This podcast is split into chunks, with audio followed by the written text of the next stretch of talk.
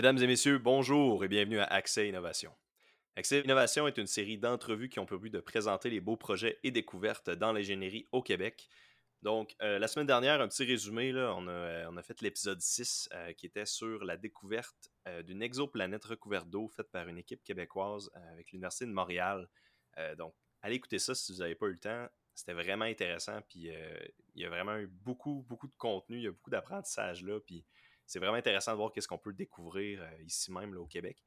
Ensuite de ça, euh, écrivez-nous si vous avez des suggestions d'épisodes. Écrivez-moi à emile.demers.1 commercial hotmail.com. J'apprécierais grandement si vous avez des projets intéressants que vous pensez qui valent la peine. Aujourd'hui, on est à l'épisode 7 avec M. Simon Lapointe, donc qui est sur, euh, dans le fond, les traumatismes crâniens. Donc, j'ai décidé de nommer l'épisode Soigner les traumatismes crâniens avec l'ingénierie mécanique. Euh, donc, salut Simon, comment ça va?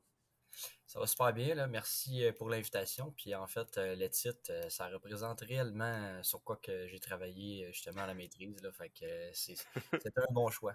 Excellent, merci. merci beaucoup pour mon choix de titre. Puis, c'est peut-être un bon endroit où commencer. J'ai remarqué sur le site web, je l'ai résumé avec traumatisme crânien, mais j'ai remarqué sur le site web que vous aviez de ta compagnie qui s'appelle Encéphalix, c'est bien ça? Exactement, oui encéphalique, ce que vous aviez aussi, en fait, c'est pas seulement pour les traitements des traumatismes crâniens, mais aussi les, les AVC, les hématomes, ou les, excuse, les, ou les hématomes sous-durales, j'ai aucune idée c'est quoi. Euh, peut-être que tu vas pouvoir peut-être m'expliquer c'est quoi là, euh, avant de commencer. Euh, oui, ben en fait, ben, tantôt on pourra rentrer un petit peu plus dans le sujet là, parce que c'est justement ça par rapport à des tests, puis c'est le mmh clou du spectacle en fait. Là. OK. Mais justement, pour faire une petite parenthèse là, avant qu'on rentre dans le vif du sujet, c'est que la problématique visait euh, globalement les, traumatismes crâniens quand j'ai commencé le projet en 2019. En fait, la source de la problématique provenait directement des traumatismes crâniens.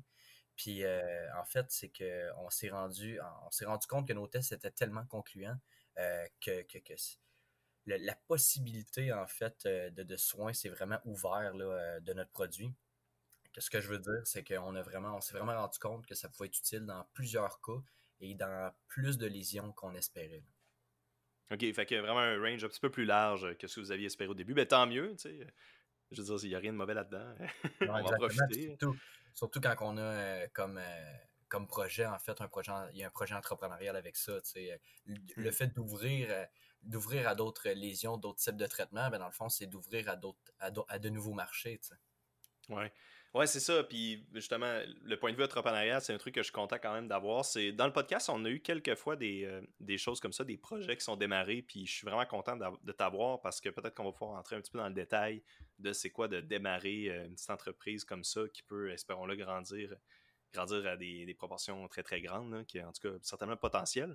Fait que justement, là, tu as dit que le projet avait été commencé en 2019, puis c'est un peu là-dessus que je voulais commencer. Je me demandais, toi, dans le fond, Là, on est en 2022, fait que ça fait à peu près trois ans. Je sais que. Euh, je pense que tu as fait une maîtrise de ce que j'ai vu. Euh, tu es probablement au doctorat, là, ça se peut-tu? Ben, en fait, non, c'est juste ma maîtrise qui a été euh, bien étirée là, un peu à cause de la COVID et tout ça. Là, fait que, mais on peut dire que j'ai terminé la maîtrise, là, donc là, je suis vraiment à temps plein dans l'entreprise. Tu es vraiment dans le projet, c'est ça, temps plein, ok. Fait qu'il n'y a pas vraiment de t'es pas dit, des fois, le monde, c'est ça, ils startent une business, puis là, sur le côté, ils font quand même une job en même temps, mais toi, c'est ça, t'es vraiment investi là-dedans pleinement, ce qui est très intéressant. OK. Puis là, fait c'est quoi, là, que, c'est quoi qui t'a amené un intérêt vers la médecine? Parce qu'on s'entend que la mécanique, mettons, génie mécanique, euh, puis toi, t'as étudié à l'Université de Sherbrooke, je pense. Oui, exactement. Euh, OK. Fait que c'est quoi la. De, mécanique à médecine, il y a quand même un gros gap. C'est quoi qui, toi, qui t'appelait vers là? T'étais-tu. Euh, tu que t'avais envie d'aller en médecine euh, quand t'étais au cégep? Là, finalement, t'as fait euh, OK, je peux peut-être faire le pont, puis je peux peut-être revenir, ou je sais pas. non, vraiment pas. absolument pas, en fait. Puis c'est ça, en fait, qu'est-ce qui. Ce qui est drôle avec cette histoire-là, c'est que pendant tout, je vais faire vraiment l'histoire pour bien comprendre comment que j'ai réussi à, embarquer dans ce domaine-là sans être initialement intéressé. Là. Mais dans le fond, ce qui est arrivé, c'est que pendant tout, euh, pendant tout mon bac, euh, je me cherchais vraiment au niveau. Euh, j'ai toujours su que je voulais être ingénieur mécanique, là, puis je veux dire, on pourrait même en parler avec mes parents. je veux dire, moi, quand j'étais jeune, ce que je disais, c'est que je voulais être inventeur, puis en fait, en, vieillissant, on s'est rendu compte que le plus près de ça, ben, en fait, c'est le domaine de l'ingénierie, tu sais. Puis, j'ai toujours su que je voulais vraiment travailler dans ce domaine-là, mais qu'est-ce que je voulais faire concrètement avec les apprentissages du domaine puis euh, les apprentissages de l'université, ben ça, c'est quelque chose qui restait à découvrir. Puis en fait, tout au long de mon, de mon baccalauréat, euh, j'ai vraiment travaillé sur, sur des, des, projets qui étaient très concrets puis qui avaient vraiment une, un, apport, là, j'appelle ça, ben, une façon de parler, mais comme un apport à la communauté, dans le sens que je voulais vraiment travailler sur des projets, sur des problématiques euh, qui avaient comme une, une, importance sociale, si je peux dire. Là. Puis euh, justement, en fait, euh, même au baccalauréat, on avait travaillé sur un nouveau tissu pour des, nouveaux, des nouveaux lits de camp, mettons pour la Croix-Rouge et pour, pour l'armée. On avait fait, un, on a fait un, brevet provisoire avec ça. On avait commencé des démarches avec des entreprises pour développer le tissu. Euh, puis en fait, malheureusement, étant donné que j'étais encore au baccalauréat, ben, le fait que je pouvais pas continuer le développement de cette technologie-là, ben, ça a comme un peu, un peu tombé à l'eau. Mais je dirais que c'est vraiment à, ce moment-là, donc on, parle environ à mi-parcours du baccalauréat, que j'ai vraiment eu la piqûre de travailler sur un projet qui avait vraiment autant du potentiel, mais qui, qui avait comme un, impact positif, si je peux dire. Ouais. Puis en fait, j'ai continué cette, cette volonté-là à travailler sur des projets à impact positif à, mon projet de fin de bac. Euh, ça, en fait, qui, qui, a commencé justement euh, environ deux ans avant la fin du bac.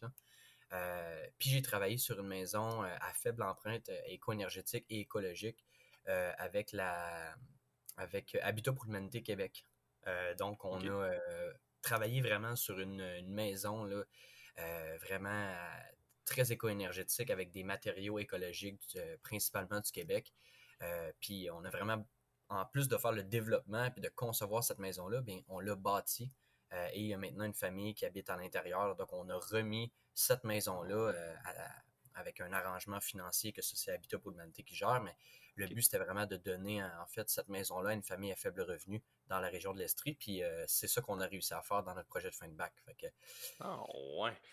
Encore une fois, c'est vraiment la possibilité de, de redonner à la communauté, tu sais, puis de, de, travailler ben sur quelque chose qui a un impact, puis de, puis tu sais, veux, veux pas, c'est comme de se sentir important, là, si on veut. Donc ouais. ouais, ouais, c'est un peu, dit de même, c'est comme, je sais que c'est pas comme ça que tu veux le dire, mais quand on, à chaque fois qu'on dit ça, on veut pas avoir l'air d'avoir un ego euh, élargi, là, mais tu sais, c'est, il y a, y a, du bon là-dedans.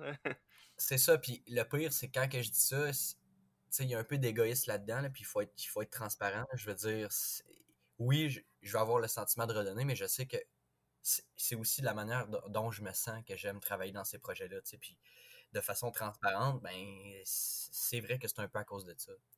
Puis en fait, c'est ça, ça, a continué en fait cette volonté-là. Puis euh, en fait, c'est le docteur, euh, justement, le docteur Yorio Morin, euh, que lui, ça c'est vraiment la fin de mon parcours de baccalauréat. Donc en 2019, je finissais le, travail de la maison pour Habitat pour l'humanité.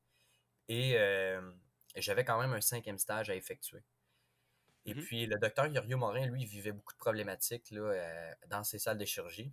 Puis, en fait, il a décidé de, de, faire un, programme de stage avec les fonds de la famille euh, Jean Morin, puis les fonds, en fait, de, de la Fondation de l'Université de Sherbrooke. Mmh Et ils ont lancé vraiment un programme de stage pour répondre à des problématiques dans le domaine de la santé.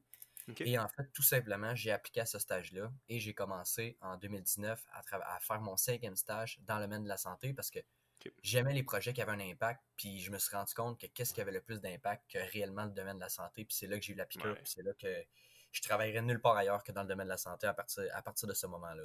Ouais, c'est incroyable parce que les, tu sais, mettons, les projets, c'est drôle ce que tu as dit. Nous, euh, ben, à l'Université Laval, on, on avait le, c'est le projet intégrateur là, qui s'appelait, puis ça durait pas euh, deux ans comme toi. Là, nous, on a commencé dans la dernière session, je pense, ou à la dernière session, puis c'est pas, je pense que c'est pas spécifique à l'université, mais je pense qu'il y a beaucoup de projets intégrateurs comme lui que j'ai qu'on a fait qui étaient bien intéressants sur papier, puis on était quand même fiers, mais au final, il n'y a pas vraiment abouti nulle part. Là. Fait c'est vraiment cool de, voir qu'il se concrétise, j'imagine. Euh, puis là, de voir que ça a un peu mené après ça où tu es aujourd'hui, c'est c'est vraiment, euh, ouais, c'est vraiment cool. C'est ça, fait que là, euh, c'est ça, tu as mentionné, le, docteur, je pense, il est comme spécialiste, professeur, chercheur, il a comme plusieurs titres, là, Christian. Euh, ouais, ouais exactement. il, y a, beaucoup de titres. Là. Ouais, c'est ça. Fait que lui, dans le fond, fait que c'est ça, lui, c'est un peu le. Dans, dans, votre projet, là, tu as parlé qu'il faisait vraiment partie de la synthèse du projet. lui, j'imagine que c'est un peu le know-how niveau médecine, ça vient sûrement de lui. Là. Oui, c'est ça, exactement. Fait que lui, en fait, euh, c'est ça, le projet a parti à. je veux dire, c'est pas juste lui qui vivait cette problématique-là. Donc, il y avait donc il y avait d'autres collègues neurochirurgiens. Euh, à l'époque, en fait, il était à son R6, donc à sa dernière résidence en neurochirurgie. Euh, puis en fait, même pendant les pratiques de résidence, ben, il voyait déjà cette, cette problématique-là, puis il a voulu l'intégrer dans son programme de stage. Puis justement, tout au long de mon stage, tout au long de ma maîtrise, et même encore là aujourd'hui dans l'entreprise, qui est d'ailleurs en fait encore impliqué, le docteur Yorio Morin fait partie euh, de cette entreprise-là, ben c'est encore le, vraiment le, directeur médical tout au long de, ce parcours-là. c'est lui en fait qui, qui, nous permettait de. Nous, on a la spécialité au niveau mécanique et tout ça, mais on avait vraiment le support de, du docteur Yorio Morin tout au long du projet pour vraiment s'assurer que ça concorde bien avec avec le développement médical. Fait que là, ben c'est ça, c'est quoi, d'où vient vraiment le. Tu as dit qu'il vivait beaucoup de problématiques, lui et ses collègues. C'est quoi en réalité la problématique à la base euh, de votre projet? Euh, j'ai dit, j'ai mentionné au début que c'était relié au, traumatisme crânien, aux AVC et tout, mais c'est quoi, euh, c'est né de où ça dans le fond? Ben, c'est une bonne question. Puis en fait, on va continuer l'explication avec les traumatismes crâniens parce que c'est justement ce qui est vraiment le plus facile à comprendre. Puis je vais faire justement l'analogie avec avec les AVC et les hématomes sous-duraux. Mais euh, la, grosse problématique, c'est que présentement, euh, au niveau d'un. Dans le fond, un traumatisme crânien, ça survient souvent après, ben, par exemple, un accident de voiture, une chute euh, ou même pendant la, performance de sport extrême ou toutes sortes d'activités qui feront en sorte qu'il y a un accident et il y a un gros choc à la tête. Et euh, dans des points critiques, ce qui va arriver, c'est que le cerveau, comme n'importe quel muscle, quand il y a un choc, euh, quand il y a un très grand choc, eh bien, il va enfler. Mhm. Et dans certains cas, l'enflure est tellement grande que les chirurgiens ont comme seule option que d'ouvrir littéralement la boîte crânienne pour laisser le cerveau enfler librement. OK, pour pas qu'il soit contraint dans, dans le crâne. Exactement. Parce que ce qui arrive, c'est que là, étant donné que, le, contrairement à un muscle qui est à l'extérieur, comme on pourrait dire à l'extérieur, il n'est pas à l'extérieur de notre corps, mais je veux dire, la seule contrainte qu'il y a, c'est la peau, donc ça peut enfler. Ben, contrairement au cerveau, que lui, il est comprimé dans une boîte crânienne, fait qu'il n'y a pas de place pour enfler. Euh, puis ça, en fait, ça va causer l'augmentation de la pression intracrânienne. Puis quand on est dans un cas d'hypertension intracrânienne, donc on, dépasse un seuil critique, eh bien là, les chirurgiens, il faut qu'ils opèrent d'urgence ces patients-là. Euh, puis il leur, il, leur ouvre la boîte crânienne, il leur enlève un morceau de crâne pour que le cerveau enfle librement. Fait que ça, c'est-tu. Je me demande parce que euh, je connais des, des, gens qui ont eu des, des commotions cérébrales. Est-ce qu'un est traumatisme crânien, c'est toujours une commotion cérébrale ou une commotion cérébrale, c'est comme un faible traumatisme crânien? On pourrait plus voir ça comme ça, effectivement. OK. OK, fait que là, bon, fait que là, OK, fait que là, ils doivent ouvrir le cerveau, ils doivent procéder à une chirurgie. Puis je pense avoir compris que d'habitude, ça prend à peu près deux chirurgies pour faire l'opération d'ouvrir le cerveau et d'ajouter quelque chose à la place. Mais dans, de ce que je comprends, dans votre cas, ça ne requiert qu'une chirurgie. C'est bien ça l'avantage, je Exactement. Ce, qui est problématique avec le, traitement présentement, c'est effectivement ça, c'est que le, traitement complet est divisé en deux interventions. Donc la première intervention, qui est la craniectomie décompressive, où est-ce que le chirurgien doit euh, couper la peau, avoir accès au crâne, il va, il va scier un volet osseux qui, qui est pratiquement la moitié du crâne du patient. Donc, c'est vraiment un énorme bloc de crâne qui est retiré. Ah, Mais ce bloc-là, oui, va aller dans un congélateur pour être remis quelques mois plus tard lors de la deuxième intervention, la cranioplastie. Fait une fois que le, volet est retiré du crâne, eh bien la peau est refermée et là le cerveau peut, peut enfler librement. Mais là ce qui arrive, c'est que le cerveau, il n'y a pas de protection. La seule chose qu'il y a par-dessus, c'est la peau. Fait que pendant la réhabilitation de ces patients-là, pendant leur, leur, continuité d'hospitalisation, ben, n'importe quel choc, n'importe quelle chute pourrait ultimement causer la mort. Ben oui, puis ils, ont, ils, ont, sûrement des genres de casques en plastique en attendant, j'imagine, j'ose imaginer, je sais pas. Ça dépend des cas, en fait. La majorité du temps, ils n'ont pas de casque. OK. puis dans même bien des cas, ils retournent chez eux en attendant la deuxième intervention. Et là, ce qui va arriver, c'est que après plusieurs mois, après plusieurs semaines, eh bien là, quand quand va venir le temps qu'ils ont une place en chirurgie, parce qu'en fait, la deuxième intervention n'est pas critique. Donc, c'est pour ça qu'ils attendent aussi longtemps. Et là, ils devront passer à travers d'une deuxième, euh, deuxième intervention chirurgicale, donc deuxième anesthésie générale. Ils doivent se faire raser les cheveux au complet à nouveau. On doit réouvrir une plaie qui est en train de cicatriser. Et euh, il y a le fait, bien sûr, qui ont une deuxième hospitalisation. Donc, le traitement est vraiment sur une très longue période. Et nous, en fait, sur quoi qu'on a travaillé, c'est vraiment de combiner ces deux interventions-là en une seule qui s'appelle la cranioplastie dynamique. OK, donc c'est vraiment de dire on, enlève, on enlève un morceau du crâne et on remet un, un, morceau, euh, un morceau qui est comme euh, fait d'un matériau spécifique. Euh, puis on, le laisse aller après, c'est tout ça ou c'est comment ça marche? Il, a dessus un morceau de son crâne ou. Ben, c'est là que vient en fait toute la magie. C'est qu'au début, on travaillait vraiment très fort sur un remplacement du volet crânien. Et puis en fait, ce qu'on s'est aperçu, c'est qu'on va on a, on, va on, on, a gardé le volet osseux, on, essaie de trouver une méthode pour justement être capable de le garder puis de le fixer, mais qu'il soit capable de bouger puis de suivre l'enflure du cerveau. Et c'est exactement ce qui s'est passé, c'est qu'on a développé des nouvelles plaques de fixation dynamiques qui peuvent directement se fixer après le volet osseux et après le crâne. Puis le volet osseux, en fait, il va monter avec l'enflure du cerveau, donc il va suivre la phase aiguë euh, du cerveau. Puis lorsque le cerveau va finir d'enfler, ben celui-ci va revenir à sa position initiale et le volet va venir se re-ancrer en position neutre et on n'a pas besoin d'opérer le patient. Les plaques restent euh, jusqu'à la fin de vie du patient. Il n'y a aucune problématique au niveau de la biocompatibilité. Donc, le patient est opéré seulement une fois et on est capable d'offrir la décompression adéquate pour ultimement sauver la vie du patient. Fait que là, ok, mais c'est quand même incroyable. Mais là, j'essaie de me, je de me le picture dans ma tête. Donc, si il garde toute sa vie, ça veut dire que ce matériel-là d'extra qui est comme un, qui agit probablement en, sorte de ressort ou d'élastique, il se cache-tu en dessous de la boîte crânienne ou il est vraiment où les cheveux ou le cuir chevelu, tu sais, ça va, ça va, ça rentre où ça à peu près? En fait, le défi euh, mécanique provenait justement du fait que euh, ce qu'on a, sur quoi qu'on a travaillé, c'est seulement 0.4 mm d'épaisseur. La difficulté vraiment euh, d'ingénierie provenait justement de l'épaisseur qu'on devait travailler.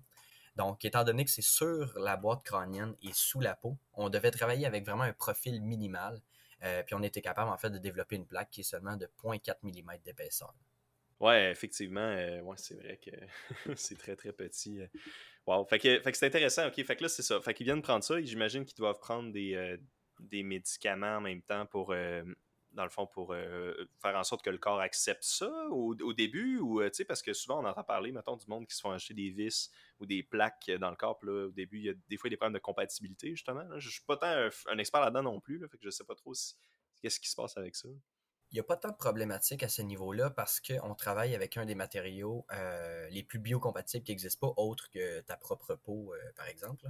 Euh, donc, on travaille avec du titane. Du titane qui est vraiment reconnu dans le domaine médical. que, en fait, il y, a, très peu de cas de rejet. Euh, c'est un, produit, un métal, en fait, qui est très noble, euh, donc qui, qui, qui s'insère bien dans le corps humain sans faire de problématiques. Mais au niveau des médicaments, c'est sûr qu'habituellement, dans un, dans un cas comme ça, un cas extrême, là, où est-ce que les patients, par exemple, ils ont un accident de voiture, eh bien, habituellement, le traumatisme crânien fait partie de leur blessure et euh, ils ont toute une panoplie de traitements qui, oh euh, qui survient avec ça et euh, des médicaments qui viennent avec ça. Donc, on, travaille sur une partie, en fait, de. On travaille sur les traumatismes crâniens, mais habituellement, les patients qui ont ça, souvent, malheureusement, ils ont beaucoup d'autres lésions à gérer. Puis le fait de diminuer une intervention quand on est en période de, de réhabilitation, de, on essaie de guérir de toutes ces maladies-là, de toutes, ben, pas toutes les maladies, mais de toutes ces lésions-là, et eh mhm. bien juste enlever une intervention, ça peut diminuer beaucoup de complications, là, puis euh, diminuer en fait la réhabilitation des patients. OK. Comment ça comprendre assez bien, euh, c'est vraiment quoi le produit? Euh, toi, dans le fond, on a parlé tantôt du docteur Christian, excuse-moi, Yorio, Yorio Morin, c'est ça? Ouais, exact. c'est quoi, toi, dans le fond, ton niveau de médecine ton niveau de connaissance en médecine que tu as dû acquérir pour en arriver là, j'imagine que tu as dû passer beaucoup de temps dans des. Euh, avec, mettons, peut-être avec des, avec des corps ou avec des, euh, des, des, patients qui, qui, ont ces problèmes-là ou en hôpital. C'est quoi, dans le fond, la collecte de données que tu as faite pour ça? Tu t'es-tu. T'as-tu vraiment juste acquéri ce que tu avais besoin pour le projet ou tu as dû te faire un genre de baseline en médecine, euh, en connaissance de médecine pour en arriver là? Ben, on peut dire un certain baseline, mais un baseline je veux dire, euh, très. Euh, certainement pas proche, euh, par exemple, de, de, de, la, de, les connaissances, par exemple, d'un neurochirurgien ou d'un résident en neurochirurgie. Là. Mm-hmm. mais reste que j'ai été chanceux, en fait, puis pendant mon, le programme de stage, c'est là qu'a commencé, en fait, cette espèce de, début de savoir-là dans, le domaine. Euh, dans le fond, les premières semaines de l'intervention, la seule chose que je faisais, c'est assister aux interventions chirurgicales. Donc, j'allais littéralement là, dans les salles d'opération, puis je regardais comment que les professionnels de la santé font pour, euh, comment ils travaillent dans les salles d'opération. Puis euh, justement, parce que pour être capable de développer un produit pour une intervention chirurgicale, ben il faut connaître toute la, la, réalité dans la salle d'intervention, le avant, le après, tout ça. Puis en mmh fait, ces semaines-là m'ont justement permis d'apprendre, euh, premièrement, c'est quel genre de professionnel de santé travaille tout au long du traitement de ces patients-là. Puis c'est quoi, en fait, c'est qu'est-ce qu'ils attendent eux autres d'un produit euh, comme un, nouvel instrument euh, chirurgical? Donc, quelles sont leurs demandes par rapport à ça? Puis en fait, au niveau, après ça, plus poussé, au niveau de l'intervention chirurgicale elle-même, eh bien, en fait, ça, c'est au, au, début de la maîtrise où est-ce que euh, j'ai vraiment travaillé avec, euh, justement, commencé à lire des articles scientifiques, dont vraiment euh, comprendre, bien comprendre la chirurgie en tant que telle, pourquoi qu'on la fait, quels sont, le, quels sont les types d'œdèmes qui sont, qui sont présents lors des lésions cérébrales et tout ça. Donc, je dirais que je suis allé chercher un, niveau de connaissance, mais vraiment très propre à l'intervention chirurgicale sur laquelle je travaille, et aussi après ça pour le fonctionnement dans les salles de chirurgie mais je dirais quand même de façon transparente que c'est très léger là, comme connaissance. Comparé à l'étendue d'où que ça se rend, toi, c'est très minime, c'est ça que tu dis. C'est ça, exact. Je veux dire, je, participe à des, des, réunions de recherche en neurochirurgie, puis je veux dire, je connais 0.00001%. je veux dire, euh, mm-hmm. c'est vraiment très, très axé sur euh, la chirurgie sur laquelle je travaille en tant que tel, puis le reste, je veux dire, pour moi, c'est c'était comme du superflu. C'était superflu, je veux dire. Il euh, fallait vraiment que je me consacre à la problématique elle-même puis trouver une solution. Oui, ben c'est normal. Je pense, ben, que, sais, dans tous les projets, il y a tout le temps au début la phase de vraiment définir les requis puis faire un genre de cahier des charges ou une, matrice de requis. Puis souvent, euh, tu ils, nous disent souvent que, euh, le client à qui tu vas demander c'est quoi ses requis, souvent lui-même ne sait pas exactement c'est quoi ses requis. Fait que c'est pour ça qu'on est obligé de vraiment poser les questions qu'il n'a pas pensé poser. Puis dans ton cas, ben, tu es allé euh, sûrement te, te, croiser les bras puis juste à regarder pendant sûrement des longues heures. J'imagine que ça doit être des grosses chirurgies quand même, là, regarder les, opérations. Ouais, c'est ça, ça dépend lesquelles, mais j'ai assisté à des opérations de comme toute la journée au complet, donc un 8 heures en ligne. puis euh, je veux dire, c'est, c'est, sont pas toutes comme ça. Par exemple, si on prend la cranioplastique, c'est plus un, heure et demie habituellement. mais euh, reste que c'est, quand même des grosses interventions. Quand on touche au crâne, je veux dire, il y a beaucoup de précautions qui sont, qui sont prises et tout ça, donc ça, rallonge le temps de chirurgie. Est-ce que c'est des. C'est, un peu de la morbidité de demander, mais je dois m'informer parce que j'ai déjà eu la surprise d'apprendre que quand ils font des chirurgies avec des os, euh, quand ils doivent couper des os, souvent ils utilisent carrément des scies, des, des grosses scies euh, qui ont l'air. Euh, je sais pas, je me rappelle plus c'est quand la première fois que j'avais vu ça, j'avais trouvé ça vraiment intense, la manière qu'ils font ça. Quand ils coupent un crâne, j'imagine qu'ils utilisent un genre de petit Dremel avec une petite lame. Là, ça ressemble à quoi dans le fond quand ils coupent le crâne? Euh, ben c'est ça, c'est comme des. premièrement, ils doivent percer le crâne qu'on appelle des trous de trépans pour pouvoir insérer justement ces, ces, ces lames de scie-là pour être capable de scier. Puis en fait, c'est comme des, des petits tubes rotatifs abrasifs donc, une fois qu'ils sont rentrés dans un de ces trous de trépans-là, ben, ils peuvent faire un trait de scie euh, toute la, grandeur qu'ils ont besoin. Mais pour revenir en fait à la question des, des, opérations d'eau, d'os, en fait, euh, oui, c'est. Euh, puis en fait, même le docteur Yorio Morin dirait la même chose que moi. Là, c'est, je veux dire, c'est de la mécanique. Là. Je veux dire, moi, j'ai déjà, vu des, opérations chirurgicales euh, faites. Euh, puis écoute, je sais pas si je dois dire ça, mais je veux dire, ça, c'est pas un secret pour personne. Mais je veux dire, même sur des colonnes vertébrales, puis je veux dire, c'est des coups de marteau et tout ça. C'est euh, ah, c'est de la grosse mécanique, là, je veux dire. tu sais, des os, des, des os humains, veut, veut pas, c'est solide. Puis quand on doit rentrer des tiges ou quand on doit visser des plaques et tout ça, je veux dire, oui, les outils qu'ils utilisent sont plus beaux, sont, je veux dire, c'est de grade médical, mais ultimement, si c'est une, une, espèce de, de scie sauteuse grade médicale, reste une scie sauteuse. Ouais. ça, on s'attend à ce que on s'attend à ce que ça soit. Quand on pense à la chirurgie, on pense à de la délicatesse, mais des petits instruments. Mais là, c'est ça, des coups de marteau, puis euh, comme si tu essayais de, de déjammer un bout de, métal d'un autre bout de métal, genre. Là, Exactement, oui. Aïe, aïe, ok. Fait euh, ok, fait que, euh, ouais, c'est ça. Puis en même temps, ça m'a comme fait penser. J'imagine que les trous qui percent au début pour se faire un genre de trait de j'imagine que juste les trous doivent aider à relâcher la pression dans le crâne, même avant d'aller tout ouvrir. Ça se peut-tu ou euh, je j'ai déjà entendu ça?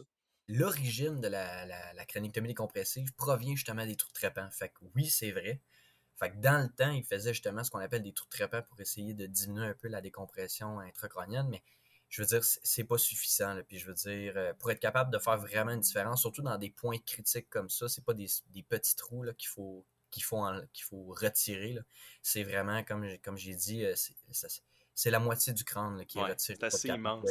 De, diminuer ça. Puis même dans certains cas, ils vont enlever les deux côtés euh, du crâne du patient. Donc, il reste comme un, espèce de mohawk. Là. ça ressemble vraiment à ça.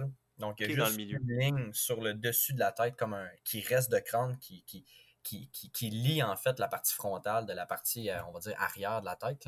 Euh, puis en fait, les deux côtés sont littéralement enlevés dans les cas vraiment très, très, très critiques.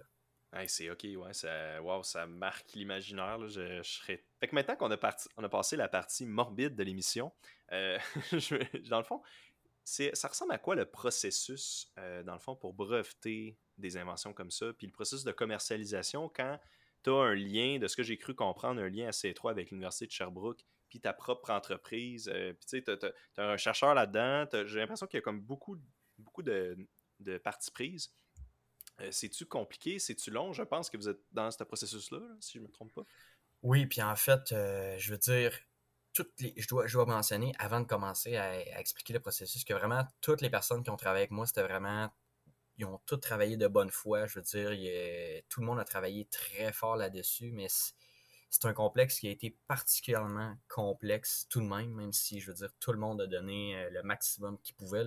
Donc, c'est un processus là, au niveau de la, la, définition de la propriété intellectuelle qui a pris quand même deux ans. Donc, juste définir comment que cette cette, euh, cette propriété intellectuelle-là euh, est définie a pris euh, quand même deux ans parce qu'on se trouvait dans une situation complexe où est-ce que c'est un projet qui a débuté dans le cadre d'un stage, mais dans le cadre d'un stage qui était quand même relié à l'université. Mais le fait que j'étais étudiant au bac, habituellement, la propriété intellectuelle appartient aux étudiants au bac. Mais j'ai continué le projet à la maîtrise. Et là, on tombe dans un autre échelon qui fait en sorte que les projets qui sont développés à la maîtrise, habituellement, c'est plus, c'est plus associé à l'université. Euh, donc, étant donné que c'est ça, comme que j'ai dit, c'est un projet qui a été échelonné sur beaucoup de temps, puis qu'il y a eu beaucoup d'implications de, de, euh, de, diverses personnes, puis de diverses sphères, a fait en sorte que la définition elle-même de la propriété intellectuelle a été très complexe. Euh, mais quand même, reste qu'on est, on, a réussi en fait à faire un transfert technologique de la technologie vers l'entreprise, vers Encéphalix, qui s'est très bien passé, même si ça a été très long. Mm-hmm. Puis justement, maintenant que ça a été défini, ben on a pu appliquer justement un brevet provisoire avec l'université. En fait, c'est euh, la société de valorisation de l'université de Sherbrooke, donc TransferTech, qui s'occupe, euh, nous dans notre cas, de toutes ces de tout ce qui se passe, euh, de tout le cheminement de la propriété intellectuelle et de la protection de cette propriété intellectuelle-là. Donc, en octobre 2021, on a appliqué pour notre brevet provisoire pour justement protéger cette innovation-là. OK, c'est intéressant. Ben, au moins, tant mieux que, c'est réglé, ben, que ça semble être presque totalement réglé. Fait que là, vous êtes probablement en attente de, de l'acceptation. Donc, euh, je, me demandais, là, sinon, fait on revient au sujet des plaques. Euh, j'avais, je m'étais noté une question que je me demandais c'est quoi les genres d'analyse puis les genres d'études que tu as faites euh, pour en arriver là? Genre, d'analyse, je parle, mettons, analyse par élément fini, des modèles 3D. tu sais, j'imagine. Une affaire que j'ai appris, c'est que, mettons, des, des formes de membres humains, là, les, carrément la, géométrie de l'humain, souvent c'est quelque chose qui est assez bien répertorié. Là. Il y a des données moyennes par rapport à ça. Mais maintenant que tu veux faire un modèle 3D d'une plaque qui fit sur un crâne moyen, j'imagine que tu dois étudier plusieurs formes différentes. Ben, en fait, euh, il y, a, eu deux aspects au projet. Donc, comme je mentionnais, au début, on travaillait vraiment plus sur une prothèse euh, que, sur, des plaques de fixation. Euh, puis d'ailleurs, la prothèse, c'est un, autre, un autre projet qu'on va continuer le développement, là, mais on, est plus euh, orienté vers les plaques.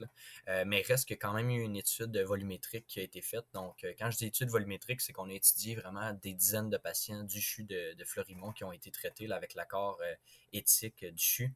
Puis, en fait, avec ces, avec ces, données-là, ben moi, ce que j'étais capable de faire, c'est recréer en 3D le crâne des patients pour prendre des mesures, des mesures volumétriques, des, des, dimensions, des, euh, des, ouvertures qui avaient été faites, le perceur d'écran, euh, le rayon de courbeur, par exemple, et tout ça. Euh, donc, c'est ça qui m'a permis, en fait, de me définir une base. Mais pour ce qui est des plaques de fixation dynamique, ben là, c'est un petit peu moins complexe parce qu'étant donné que les plaques sont universelles, bon, on est capable, en fait, d'en faire l'installation sur n'importe quel crâne.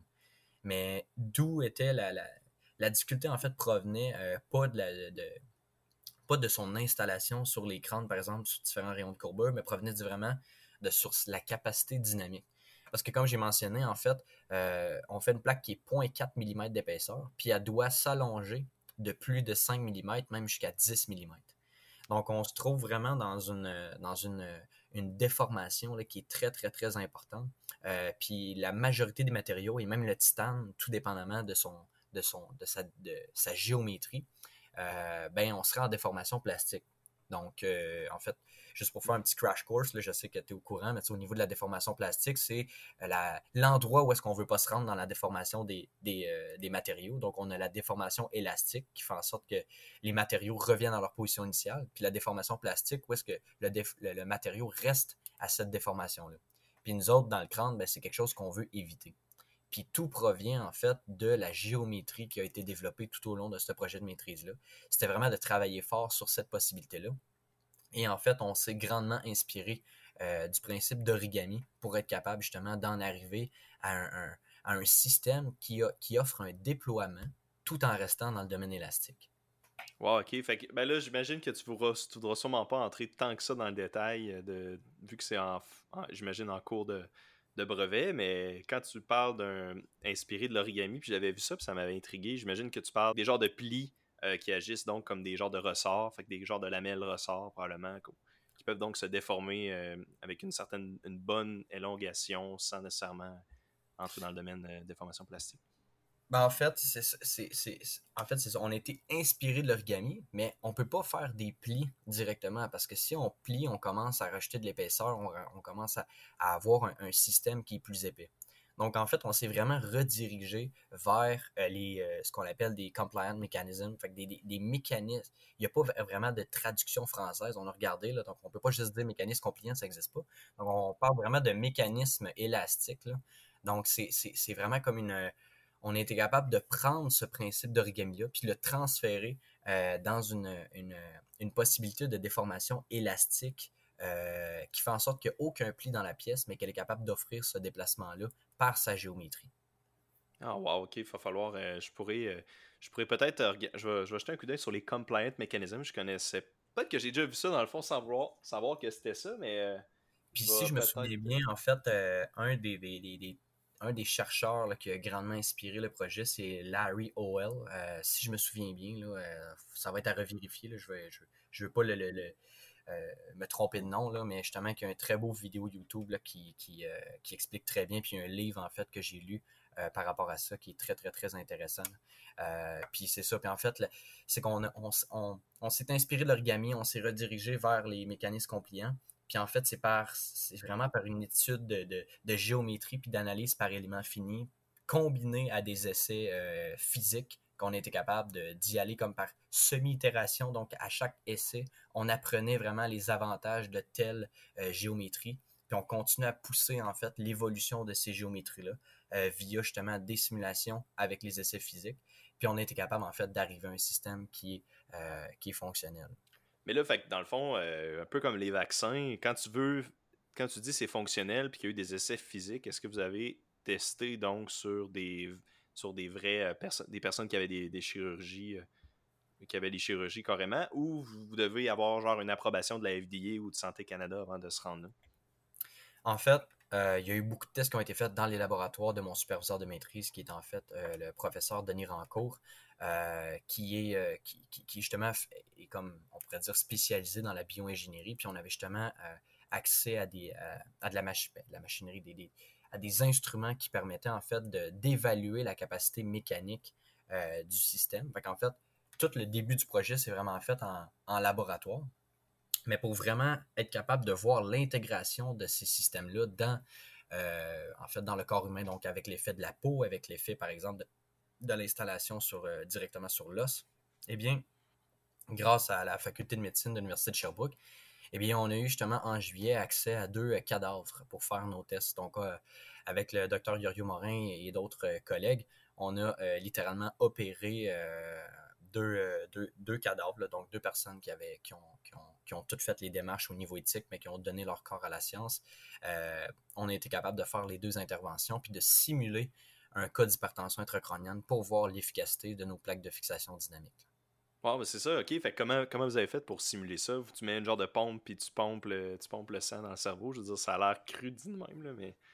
Ah, en fait, c'est quasiment pire que ça. Euh, ouais, en fait, euh, on a eu, euh, ça c'est une drôle d'histoire, donc on a vraiment pensé très fort à comment on va être capable de simuler un cas d'hypertension intracrânienne dans un crâne qui, en fait, un crâne d'une personne décédée, donc on peut pas, le cerveau ne peut plus enfler à, cette période-là. mais ce qu'on a fait, en fait, c'est qu'il y a un, chirurgien plasticien de, de, Sherbrooke qui a été très généreux, qui, puis je me rappelle plus de son nom, euh, mais qui nous a donné en fait euh, euh, des, prothèses mammaires qui sont utilisées par exemple dans le cas d'une femme qui a eu une ablation du sein par exemple pour un cancer du sein. Donc, c'est comme une espèce de prothèse mammaire qu'on peut injecter petit à petit du liquide pour habituellement essayer d'aller rechercher l'élasticité de la peau avant de mettre une prothèse plus grande. Donc, si, euh, juste pour faire c'est que si on met une prothèse ordinaire qui, est très volumique dans une peau qui n'est pas encore euh, très élastique, ben, ça pourrait euh, faire beaucoup de tension sur la cicatrice, puis ça pourrait mal guérir. Donc, ils ont des prothèses qui peuvent se gonfler petit à petit. Et c'est littéralement ça qu'on a mis dans le crâne de ces cadavres-là, qu'on a gonflé, puis qu'on a été capable de, de, pousser le cerveau sur le volet dynamique puis de voir en fait l'évolution du déplacement via des CT scans euh, qu'on a fait à la faculté de médecine. Wow, ok. c'est vrai que c'est quand même drôle comme euh, c'est quand même drôle comme, comme méthode. C'est le fun d'avoir le niveau d'inventivité puis de créativité qui a mené à, ce test-là. C'était vraiment. Non, c'est ça, exact. C'était. Euh, je veux dire, c'est juste le fait c'est pas simplement le fait que notre système a fonctionné qui était très incroyable par rapport à ce test-là, c'est que tout simplement, on a été capable de recréer un cas d'hypertension que juste cet aspect-là a fait en sorte que le test a été un succès. Puis après ça, on rajoute le fait que après l'analyse de nos résultats, bon, on se rend compte que nos plaques sont encore plus euh, efficaces que ce qu'on avait euh, mesuré dans, en laboratoire. Sur le site web, justement, vous mentionniez euh, où tu mentionnais, euh, avancement, ben dans le fond, il, était question d'un processus d'homologation auprès de la FDA de Santé Canada. C'est le processus d'homologation, donc c'est vraiment le processus pour euh, vraiment l'acceptation du projet ou comment ça va à ce niveau-là, tu sais? Ben en fait, c'est justement, étant donné que j'ai terminé ma maîtrise, que, que moi et mes collègues, on est vraiment dans le, projet, dans le fond, de commercialisation de ces nouvelles plaques-là. Euh, ben, la première chose qu'il faut faire, en fait, c'est euh, d'obtenir notre approbation euh, de Santé Canada pour faire des tests sur des humains. Parce qu'en fait, on a testé sur des cadavres, puis on est capable de montrer que, le système, en fait, il faut continuer à le démontrer à Santé Canada, mais c'est de montrer en fait que c'est sécuritaire pour les patients qui pourront l'utiliser et qu'il n'y a pas de risque supplémentaire lors de la chirurgie. Puis en fait, tout ce processus d'homologation-là qu'on commence, euh, ce qu'on veut ultimement, c'est d'avoir notre, euh, euh, en français, je ne sais pas, mais c'est notre Clinical Trial Clearance, donc en 2024. Et grosso modo, ce que ça veut dire, c'est qu'on peut, on veut avoir notre approbation pour recruter des patients humains en 2024 pour justement commencer des essais et, et, continuer notre, processus d'homologation. Donc ça, en fait, ça va être des études de phase 2 qu'on appelle. Donc c'est vraiment pour démontrer la sécurité puis la, validation d'installation. Et euh, en fait, ce qu'on veut ultimement, c'est commencer en 2025 les ventes de ce produit-là. OK, fait que vous avez un timeline assez bien établi, puis ça m'amène justement à, me questionner. Je sais que vous êtes encore en recherche de financement. Fait que, avez-vous en même temps d'autres projets en vue? Comment ça va? Ben, en fait, euh, c'est que. C'est ça exactement. Donc, le financement qu'on cherche présentement euh, chez Encéphalix, c'est vraiment pour atteindre ce, ce gros milestone-là d'approbation sur les humains. Euh, ben, c'est important de savoir qu'entre-temps, je veux dire, il n'y aura pas de tournage de pouce parce que, euh, veut, veut pas, oui, on a développé le produit, donc on a, un, on a un prototype qui est grandement fonctionnel, qui a été testé lors de tests cadavériques. Mais avant d'être capable de vendre un tel produit, il y a beaucoup d'autres choses qu'on doit faire. Donc, un, produit comme ça ne peut pas se vendre seul. Donc, on doit vendre toute la quincaillerie d'installation. On doit, on doit designer, par exemple, un tournevis, des nouvelles vis, euh, faire un bac de stérilisation, euh, toute la méthode d'emballage et tout ça. Donc, il y a vraiment un manufacturing process qu'on doit établir pour euh, vraiment avoir un produit qui est fini, qui est emballé, qui va être distribué dans les salles de chirurgie pour faire les essais cliniques. Donc, tout ça, tout ce processus-là doit quand même être établi. Puis c'est là-dessus justement qu'on travaille pendant toute cette année-là pour qu'en 2024, on arrive avec euh, Santé Canada, on leur dit regardez, on a un produit fini, il, est tout emballé, tout est, tout est beau, tous les, instruments sont là. et on est prêt à tester sur des humains. OK, OK, je comprends. Fait que là, justement, ça, c'est un peu la suite, c'est là que le projet s'en va. Puis avez-vous, après ce milestone-là, as-tu d'autres plans? Est-ce que tu sais s'il y a quelque chose vers, euh, vers quoi vous voulez vous tourner qui est un petit peu différent de ça? Ben, en fait, c'est ça. C'est que nous, euh, euh, spécifiquement, donc l'entreprise, on veut vraiment se spécialiser dans les produits neurochirurgicaux pour la, chirurgie crânienne. Donc, on a déjà un pipeline de projets pour de, continuité de développement. mais ce qu'on veut vraiment en termes de, court à moyen terme, ben, c'est vraiment d'entrer ce, ce, premier produit-là sur le marché. Et en parallèle, donc quand on va commencer les ventes, ben là, c'est commencer le développement d'autres produits euh, qui se trouvent dans notre pipeline pour justement euh, les chirurgies crâniennes. OK. Tout en lien aux chirurgies crâniennes. OK. Bon, ben moi, écoute, de mon côté, ça termine pas mal euh, l'entrevue puis les questions que j'avais pour toi. Avais-tu quelque chose que tu aimerais mentionner que tu n'avais pas eu la chance encore de mentionner? Euh, ben en fait, c'est ce que j'aimerais mentionner, euh, c'est si je peux, en, je peux en prendre l'occasion, c'est que justement, nous, euh, comme tu l'as mentionné, on est en démarche de, financement. Donc, on est vraiment en démarche active chez Encéphalix. et en fait, si je sais pas comment que ça fonctionne, s'il y a les coordonnées que je peux mentionner tout de suite, mais justement via notre site web, mais via mon adresse courriel qui est Simon barre en bas, la pointe à commercial encéphalix.ca, ben euh, justement, on, est très intéressé en fait à des possibilités de financement. Euh, puis c'est ce qu'on est, c'est ce qu'on est en train de faire euh, pour la période d'automne jusqu'à décembre. Excellent, ouais, c'était l'opportunité parfaite effectivement pour ça. Fait que, puis je vais mettre, je vais mettre le site d'Encéphalix dans la description du podcast. Normalement, tout devrait être là. Fait que, excellent. Ça conclut l'émission pour aujourd'hui. Donc, merci beaucoup pour ta présence, Simon. Ben, merci à toi pour l'invitation. Merci aux auditeurs d'avoir écouté Accès Innovation. Pour plus d'informations, consultez nos pages Facebook et LinkedIn. À la prochaine.